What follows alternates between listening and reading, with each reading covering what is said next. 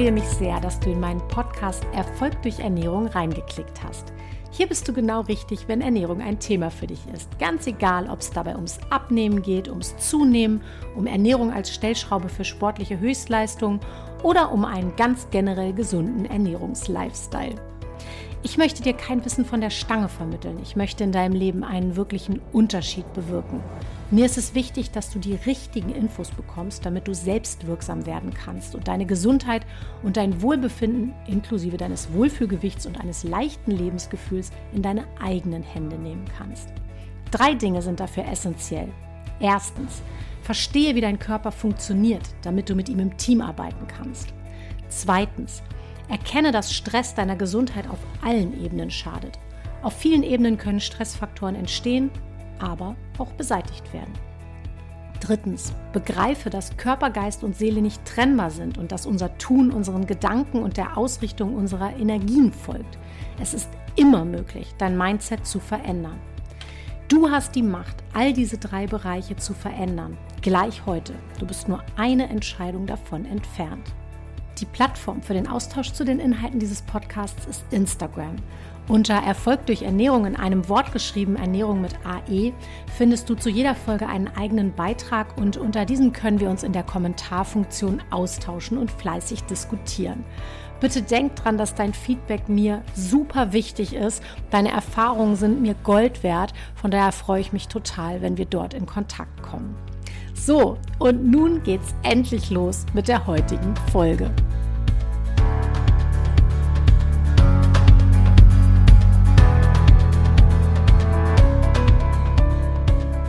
Heute sprechen wir über das Thema Reizdarm bzw. Reizmagen und du wirst etwas über typische Symptome lernen, über mögliche Alternativdiagnosen und darüber, wie du bei einem Reizdarm trotz vielleicht jahrelanger Odyssee Verbesserung erreichen kannst. Wer kennt nicht irgendjemanden, der mit der Diagnose Reizdarm oder Reizmagen rumläuft? Vielleicht bist du sogar selbst betroffen. In Deutschland leiden circa 14 Millionen Menschen am Reizdarmsyndrom, von daher ist die Wahrscheinlichkeit nicht gering. Welche Symptome gibt es beim Reizdarm bzw. beim Reizmagen? Ich schmeiße die heute beide mal zusammen in dieser Folge, weil sie sich vom ich sag mal so von der Symptomatik in Teilen überschneiden, aber weil sich die Kernaussagen, die ich zu dir, äh, dieser Diagnose treffen möchte, sehr stark ähneln. Die Symptome bei Reizdarm und Reizmagen sind häufig sehr variabel und wechselnd. Das macht diese Symptomatik relativ schwer greifbar oder diese Diagnose. Typische Symptome vom Reizdarm sind Bauchschmerzen oder Krämpfe, Koliken, Blähbauch, Blähungen, die, die rauskommen oder auch die, die nicht rauskommen, die nennt man Meteorismen. Die machen meistens diese Bauchkrämpfe sozusagen, weil die Luft nicht raus kann. Dann natürlich Durchfall, Verstopfung, wechselnder Stuhl oder andere Stuhlunregelmäßigkeiten. Auch, das ist sehr häufig beim Reizdarm, eine verringerte Darmmotilität. Das bedeutet, der Darm bewegt sich nicht mehr so gut oder so äh, stark sozusagen wie im Normalzustand. Und häufig geht dieser Reizdarm auch mit einer Reihe von Unverträglichkeiten einher. Beim Reizmagen äh, gibt es oft so Kodrigkeit, vielleicht auch richtig gehende Übelkeit, möglicherweise sogar Erbrechen. Unverträglichkeiten sind hier auch ein Thema. Auch Aufstoßen gibt es relativ häufig, diese Luft im Bauch. Und ähm, das ist manchmal tatsächlich auch verbunden mit so einem, so einem vorzeitigen Sättigungsgefühl. Völlegefühl, äh, aber auch mit so brennenden Schmerzen, die können durchaus auch auftreten. Und bei einem echten Reizmagen- bzw. Reizdarmsyndrom halten diese Beschwerden mindestens drei Monate an. Erst dann denkt man an so eine Diagnose.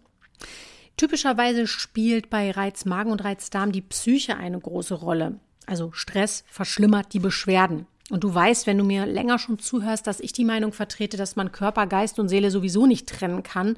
Und meine Theorie von Stress besagt, dass Stress, egal auf welcher Ebene er verursacht wird, das sprichwörtliche Fass voll und voller macht. Und von daher sehe ich Stress immer als eine Komponente von Erkrankungen an und schaue eigentlich bei jeder Behandlung, wie wir Stress aus dem System schmeißen können.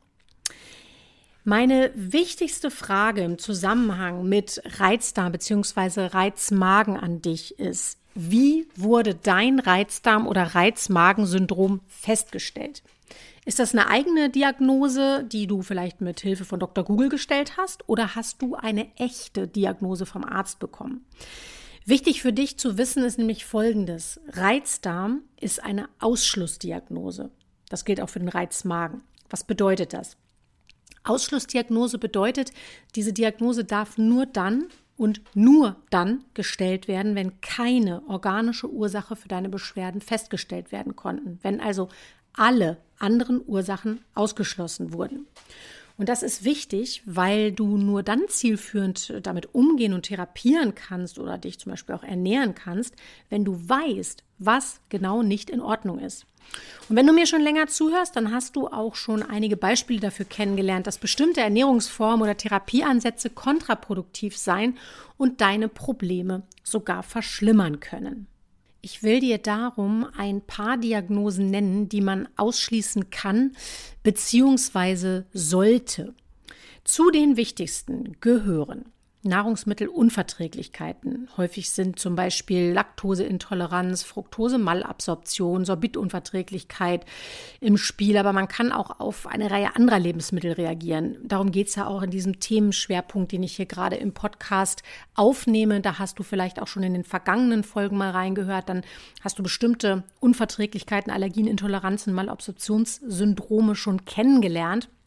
Das heißt, wenn du auf Lebensmittel oder andere Reizstoffe reagierst, lass über Blut-Atemtest gegebenenfalls auch hinweisende Stuhluntersuchung abklären, ob die Themen Unverträglichkeit und Allergie bei dir relevant sind. Dann gibt es natürlich Medikamentenunverträglichkeiten oder Nebenwirkungen, die man auch mal ausdifferenzieren müsste.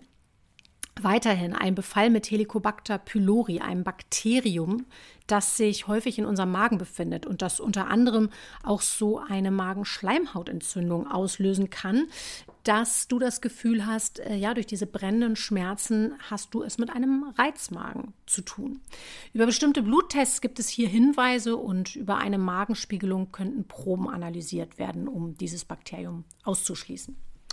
Die Magenschleimhautentzündung selbst, die Gastritis, kann natürlich auch ein Grund sein dafür, dass du so eine Art Reizmagensymptome entwickelst. Auch hier kann eine Magenspiegelung Gewissheit bringen. Dasselbe gilt auch für Magen- bzw. Zwölffingerdarmgeschwür. Kann man auch über eine Spiegelung ähm, herausfinden, ob man daran leidet. Auch das macht Symptome, die einem Reizmagen ähnlich sind.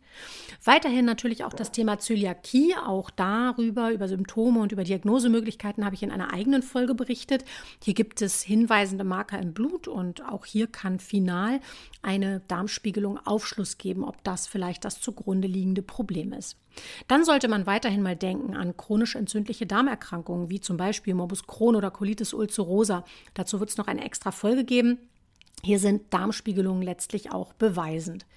Eine Folge gemacht habe ich schon zum Thema Divertikulose bzw. Divertikulitis. Auch hier kann man über eine Spiegelung Aufschluss bekommen, eine Darmspiegelung. Klar sollte man auch einen Darmkrebs ausschließen. Na, auch da ist eine Spiegelung ein hilfreiches Medium. Man kann auch äh, zum Teil Tests machen auf Blut im Stuhl, die da zumindest hinweisend Aufschluss geben können. Weiterhin, was sollte man noch ausschließen? Parasiten und pathogene Keime wie zum Beispiel Salmonellen, Shigellen, Pilze, Viren da kann man über Stuhluntersuchungen zum Beispiel rangehen. Ein Leaky Gut Syndrom sollte man ausschließen. Dazu spreche ich auch in einer eigenen Folge noch. Das erkläre ich nochmal ganz genau. Ich habe es in vorhergehenden Folgen, das hast du vielleicht schon gehört, schon angesprochen. Hier geht es darum, dass die Darmschleimhaut Schaden genommen hat und äh, somit bestimmte Stoffe durch die Darmbarriere sozusagen durchtreten können, was verschiedene Symptome verursachen kann und auch ganz schön, äh, ja, durchaus schmerzhaft sein kann und Unregelmäßigkeiten in Verdauung und im gesamten Magen-Darm-Trakt verursachen kann. Hier gibt es verschiedene Blutparameter und auch Marker im Stuhl, die Hinweise geben, ob diese Beeinträchtigung der Darmschleimhaut und Resorption bei dir vorliegen. Weiterhin sollte man natürlich Darmdysbiosen ausschließen. Das bedeutet Unregelmäßigkeiten in deiner Bakterienbesiedlung. Ja, über Darmbakterien haben wir auch schon an der einen oder anderen Stelle gesprochen in diesem Podcast. Auch dazu mache ich noch mal eine eigene Folge. In der ich auf das Thema genauer eingehe. Das heißt, die Bakterienbesiedlung in deinem Darm, das Mikrobiom oder die Mikrobiota sagt man auch dazu, die können durcheinander geraten durch Medikamente, Stress, Fehlernährung, Umweltgifte, Erkrankungen oder eine Kombination aus allen möglichen Faktoren.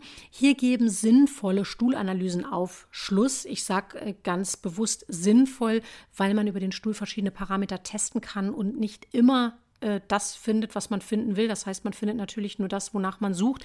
Das heißt, lass dich da im Zweifelsfall sinnvollerweise beraten, auch wenn es heutzutage übers Internet zuhauf Stuhl-Labortests, äh, wenn man die bestellen kann. Sinnvoll ist es, wenn du da nicht nur den richtigen Test hast, sondern auch eine vernünftige Interpretation, damit du mit dem Ergebnis dann entsprechend auch therapeutisch umgehen kannst. Über eine ganz spezielle Darmdysbiose, die SIBO, habe ich in der letzten Folge berichtet oder in der ja, in der letzten, in der vorletzten, auf jeden Fall in einer der letzten Folgen. Du findest das, wenn es dich interessiert, äh, in der Podcast-Übersicht, die ich dir auch nochmal in den Shownotes äh, verlinke. Das ist eine spezielle Dünndarmfehlbesiedlung. Und einer Studie zufolge, das finde ich ganz interessant, sind bis zu 84 Prozent der Reizdarmpatienten, also derjenigen, die mit Reizdarm diagnostiziert wurden, von SIBO betroffen. Das ist eine recht neue Diagnose, von daher ist es nicht ganz so verwunderlich und frevelhaft, dass sie in vielen Fällen nicht ausgeschlossen wurde. Falls du die Folge nicht gehört hast, man kann sie über einen speziellen Atemtest diagnostizieren und anhand detaillierter Stuhllaborinformationen behandeln. Und das hat zumindest in meiner Praxis vielen potenziellen Reizdarmpatienten wirklich Erleichterung verschafft, denn wenn man eine Ursache findet, dann kann man auch zielgerichtet therapeutisch darauf eingehen und behandeln und ist dieser Reizdarmdiagnose eben nicht so hilflos ausgeliefert, wie es viele Menschen meinen und empfinden. Die ganzen Ausschlussdiagnosen, die ich dir aufgezählt habe, und das waren jetzt nur so die häufigen dicken Klopper, sage ich jetzt mal, die bedeuten übrigens natürlich auch, dass eine Magen- bzw. Darmspiegelung Teil der Ausschlussdiagnostik ist. Du hast jetzt hoffentlich deine äh, Arztunterlagen in der Vergangenheit, wenn du an Reizdarm oder ähnlichen Symptomen leidest, aufgehoben. Hast dir die aushändigen lassen? Wenn nicht, rate ich dir ohnehin dazu. Lass dir deine Befunde bitte immer mitgeben, ob digital oder analog, ist ja letzten Endes egal. Aber hefte dir die ab, leg dir die ab, damit du einfach mal einen Verlauf hast. Und in solchen Fällen, wenn du eben nicht glücklich und zufrieden bist und irgendwelche Symptome mit dir rumschleppst oder vielleicht auch Symptome wiederkehren, dass du dann einfach mal nachschauen kannst und nachhalten kannst oder dein Therapeut, mit dem du das Thema angehst, nachschauen kann und nachhalten kann, was alles schon mal gemacht wurde, ja, damit du dich auch nicht irgendwelchen Doppeluntersuchungen unterziehen musst, aber damit man einfach auch mal schauen kann, wurde denn wirklich alles ausgeschlossen? Also Schau du mal in deine Arztunterlagen oder Therapieunterlagen, die du noch auftreiben kannst, welche Differentialdiagnosen, die ich dir eben genannt habe oder vielleicht auch noch andere, wurden bereits ausgeschlossen, welche Untersuchungen, welche Tests wurden gemacht, um andere Ursachen als einen Reizdarm für deine Beschwerden auszuschließen oder zu bestätigen. Ich kann dir nur sagen, ich durchforste in der Praxis regelmäßig Vorbefunde von Patienten mit Reizdarmbeschwerden oder Reizmagenbeschwerden und ich kann dir sagen, in den wenigsten Fällen wurde wirklich all das, was ich dir aufgezählt habe, abgeklärt. Das heißt, in den meisten Fällen veranlassen wir weiterführende Blut- oder Stuhlanalysen und finden gute Ansatzpunkte. Falls du dir unsicher bist, ob bei dir alle möglichen alternativen Ursachen ausgeschlossen wurde, äh, wurden, dann nimm bitte gerne Kontakt zu mir auf, schreib mich an. Du findest meine Kontaktdaten auf meiner Praxis-Website erfolgdurchernährung.de. Erfolg durch Ernährung schreibt man in einem Wort, äh, Ernährung mit AE. Dann kann ich dich dazu gerne beraten, beziehungsweise dir auch eventuell, je nachdem, in welcher Region du unterwegs bist, Kontakt zu kompetenten Kollegen und Kolleginnen vermitteln. Wie sieht es jetzt aus mit der Therapie des Reizmagens und des Reizdarms? Äh, ich muss dich leider enttäuschen, wenn du eine pauschale Therapieempfehlung von mir erwartest. Wie gesagt, finde ich in den meisten Fällen eine Ursache für die Beschwerden und dann wird entsprechend der Ursache kausal und symptomatisch äh, behandelt. Ja. Ich kann dir nur raten, dich solltest du über anhaltende Reizdarm- oder Reizmagenbeschwerden solltest du über diese Klagen noch einmal in erfahrene therapeutische Hände dich zu begeben, den Status quo zu sichten, die Vorbefunde einmal durchzugehen und die beschriebenen oder weitere Ursachen auszuschließen. Und ähm, dass viele Reizdarmpatienten gut auf motilitätssteigernde Therapeutika oder zum Beispiel für Pfefferminzöl reagieren, das spricht für mich absolut für die SIBO-Theorie. Also da würde ich definitiv mal schauen, dass du so eine Dünndarmfehlbesiedelung mal ausschließen lässt Und dass viele Reizdarmpatienten gut auf bestimmte kohlenhydratreduzierte Diäten ansprechen, das spricht für mich ebenfalls für diese Therapie. Um das genau zu wissen und zielführend therapeutisch einzusetzen, müsste man diese SIBO oder auch andere äh, Dysbiosen aber abchecken. Also hör dir dazu die Podcast-Folge zu SIBO an. Das rate ich dir wirklich, wenn du unter Reizdarmbeschwerden leidest.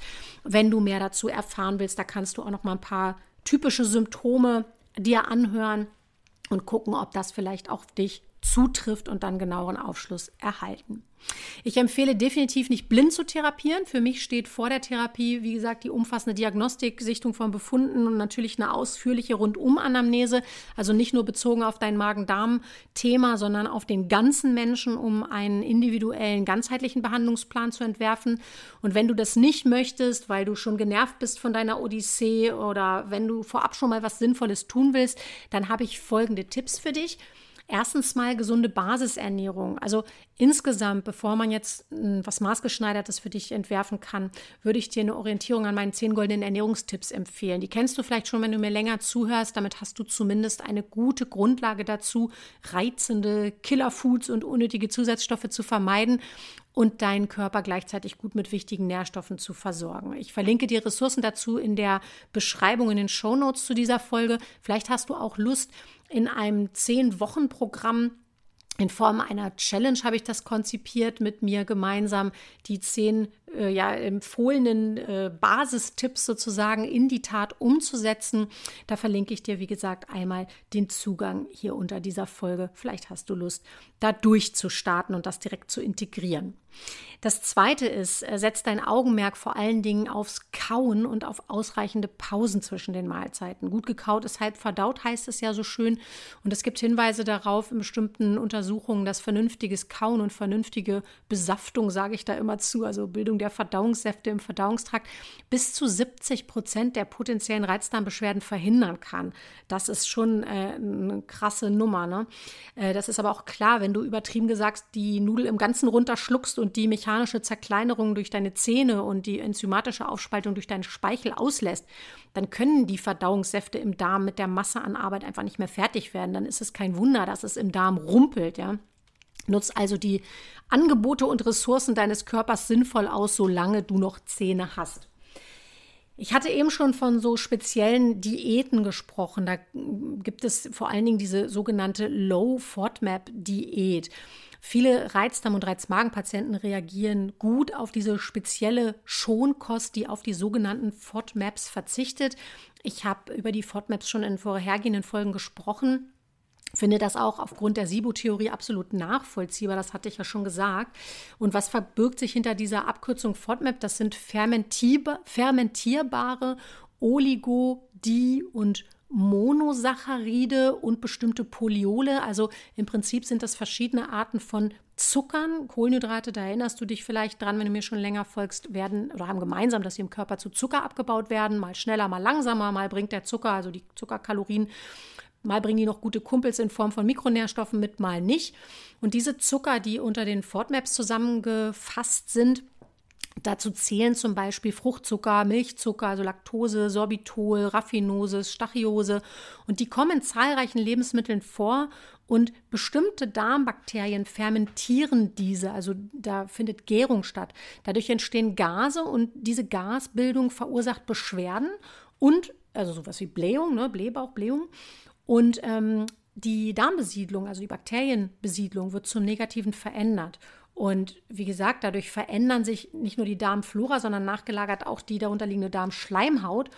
Und ähm, diese, wenn man jetzt eine spezielle Low-FODMAP-Diät verfolgt, bedeutet, dass man schließt diese schwierigen Kohlenhydrate, will ich die mal nennen, weitestgehend aus der Ernährung aus. Und dadurch verändert sich wiederum ebenfalls Darmflora und nachgelagert die Darmschleimhaut. Und im besten Falle, wenn die Kohlenhydrate eben das Problem waren, oder die Bakterien, die diese Kohlenhydrate fermentieren, dann können da positive Verschiebungen im Darmmilieu bewirkt werden, die dir in Zukunft das Verdauen leichter machen. Du findest zahlreiche Listen mit FODMAP-Gehalten einzelner Lebensmittel, zum Beispiel auch im Internet, falls du das Thema nicht mit Hilfe eines Ernährungsspezialisten angehen möchtest.